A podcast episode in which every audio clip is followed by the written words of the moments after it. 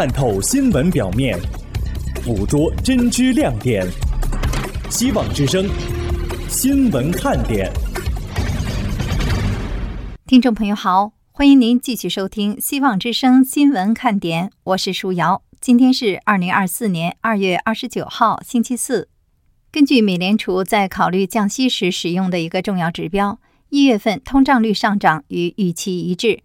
美国商务部经济分析局周四公布说，一月份个人消费支出物价指数。简称 PCE 月度上涨了百分之零点三，较去年同期上涨了百分之二点四。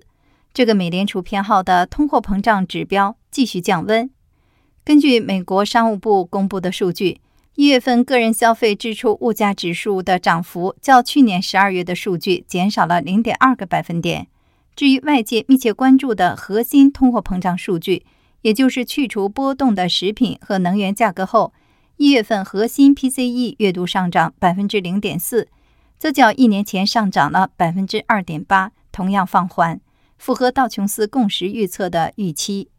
但与此同时，个人收入意外上涨了百分之一，远高于百分之零点三的预期。一月份的价格上涨反映了经济在逐渐从 COVID-19 大流行带来的干扰中恢复正常，逐渐由商品向服务的转变。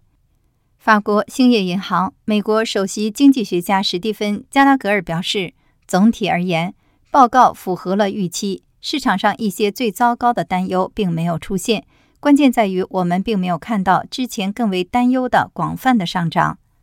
华尔街对这一消息的反应较为平淡，股市期货略有上涨，国债收益率略有下降。期货市场上，交易员对利率走势的压注也表现出较小的波动。定价更倾向于认为美联储将在六月进行首次的降息。周四的美国经济分析局报告还显示，随着物价保持高涨，消费者继续储蓄。当月个人储蓄率为百分之三点八，略高于去年十二月，但是比二零二三年六月低了整整一个百分点。在其他经济新闻方面，劳工部的一份报告显示，截至二月二十四号的一周。初次申请失业救济的人数为二十一万五千人，比前一周增加了一万三千人，超过了道琼斯估计的二十一万人，但仍然基本符合近期的趋势。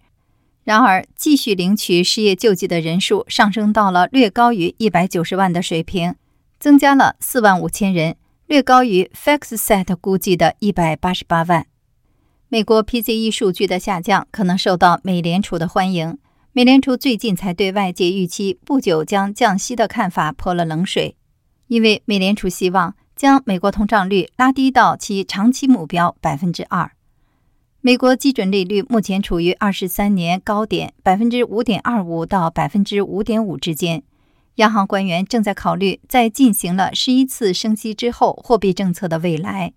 从二零二二年三月持续到二零二三年七月的一系列升息，是美联储为对抗通货膨胀采取的措施。二零二二年年中，通货膨胀达到了四十多年来的最高值。美联储官员已经持续一段时间辩论开始降息的正确时机。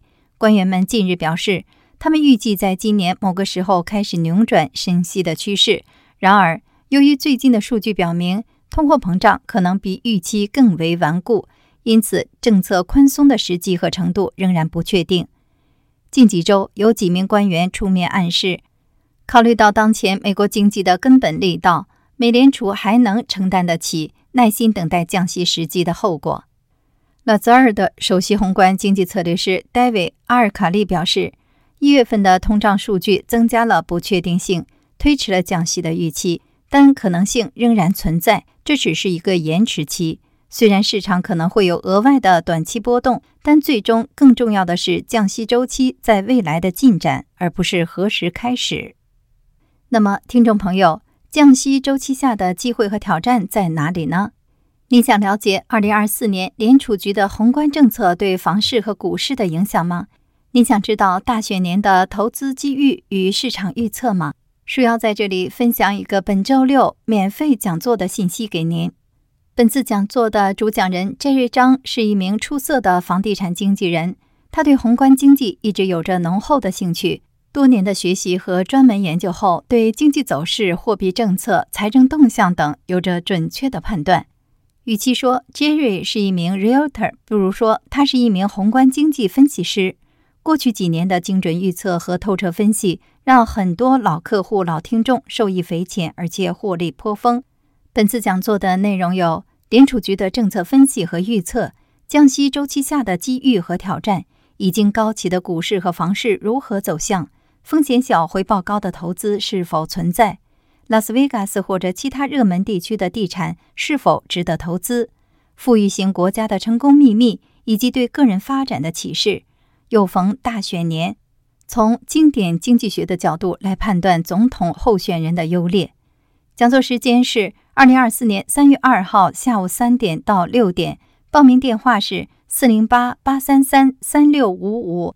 四零八八三三三六五五，感谢您收听本次的希望之声新闻看点，我是舒瑶，我们下次节目再见。